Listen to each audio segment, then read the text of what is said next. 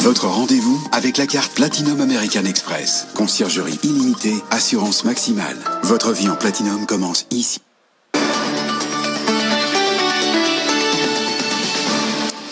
Merci d'écouter et de regarder BFM Business. Il est 18h30, le journal avec Faiza Younzi. Bonsoir Faiza. Bonsoir Edwige, bonsoir à tous. Et on commence par les banques françaises. Elles sont soulagées par la décision euh, hier soir de la Banque Centrale Européenne sur les dividendes. Oui, elle les autorise de nouveau à en verser avec une certaine limite. Ils ne doivent pas excéder 15% de leurs bénéfices cumulés des années 2019 et 2020. Mais elles comptent bien en profiter. Caroline Morisseau. Les banques françaises se raccrochent au verre à moitié plein. On est satisfait, cela marque au moins la fin de l'interdiction de distribuer des dividendes, nous dit la porte-parole d'une grande banque française. Certes, les conditions sont strictes, hein, elles ne peuvent pas distribuer plus de 15% de leurs profits cumulés en 2019 et 2020, mais la décision ne court que jusqu'en septembre prochain. Les banques françaises espèrent donc pouvoir ensuite se rattraper auprès de leurs actionnaires. Dans cette perspective, elles continuent d'ailleurs de provisionner 50% de leurs profits. Pour autant, les établissements français ont du mal à comprendre de telles restrictions.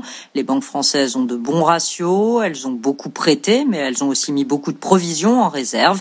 Rien qu'au Crédit Agricole, ce sont 20 milliards d'euros qui ont été mis de côté. Pour les établissements français, il n'y a donc plus aucune raison de ne pas verser de dividendes. Et j'en profite pour dire qu'à 19h30, la directrice générale de la Fédération bancaire française, Maya Attig, sera notre invité. On poursuit avec Kering, Kering qui est dans le viseur de la justice selon nos confrères de Mediapart. Qui révèle aujourd'hui que le groupe de luxe fait l'objet d'une enquête du parquet national financier depuis février 2019 pour blanchiment de fraude fiscale. Selon Mediapart, le PNF s'intéresse à un montage fiscal qui aurait permis au groupe de déclarer en Suisse des activités menées dans d'autres pays, notamment en Italie. Kering aurait ainsi évité de payer 2 milliards et demi d'impôts entre 2010 et 2017 dont 180 millions d'euros au moins en France. On poursuit avec euh, l'hydrogène. Vous savez, c'est euh, une des filières très importantes dans le cadre du plan de relance. Eh bien, est-ce que la France est prête à relever le défi? Le PDG d'Air Liquide, Benoît Potier, a exposé ses recommandations ce matin devant les sénateurs. Il est également euh, fondateur du Conseil mondial de l'hydrogène. Alors, il incite la France à faire preuve de plus d'organisation et de réalisme pour ne pas rater le coche. Les précisions de Jean-Baptiste Huette. L'hydrogène pour le grand public, ce sera pour plus tard. C'est le message qu'est venu délivrer Benoît Potier. Pour le patron d'Air Liquide, l'hydrogène doit d'abord servir à alimenter les industriels et les transports lourds, les trains, les camions, les usines. Benoît Potier plaide pour plus de cohérence et de réalisme. Il pointe l'inutilité de certaines expérimentations aux quatre coins de la France, comme la mise en place de stations-service à hydrogène. Pour que cela soit rentable, explique-t-il, il faudrait 300 véhicules attachés à chaque station et que chaque véhicule parcourt au moins 15 000 km par an. Il y a un danger à ce que chaque ville bricole dans son coin. Benoît Potier poursuit. Comment se fait-il que des trains à hydrogène construits en France circulent en Allemagne alors qu'ils sont encore en test chez nous? La France possède la technologie, les compétences, l'énergie nécessaire. C'est une question de souveraineté, mais il faut des gens qui connaissent le sujet, conclut le patron d'Air Liquide, pas seulement des politiques. Dans la course au vaccin contre le coronavirus, la biotech franco-autrichienne Valneva franchit un cap en démarrant ses essais sur l'homme. Cette jeune pousse créée il y a sept ans, dont le siège est à Nantes, a déjà vendu 60 millions de doses au Royaume-Uni. Valneva table sur une mise sur le marché à la fin de l'année prochaine.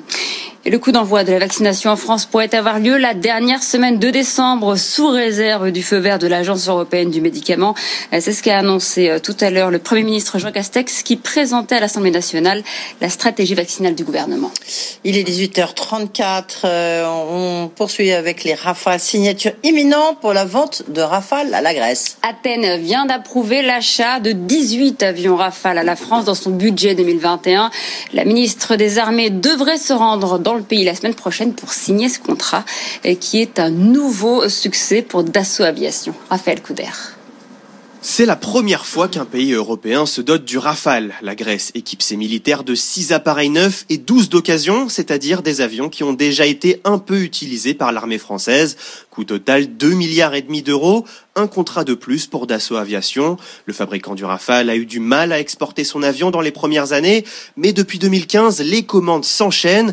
L'Égypte ouvre le bal avec une commande de 24 avions. Le Qatar, la même année, achète lui 36 appareils. En 2016, c'est l'Inde qui choisit l'avion français pour moderniser sa flotte vieillissante.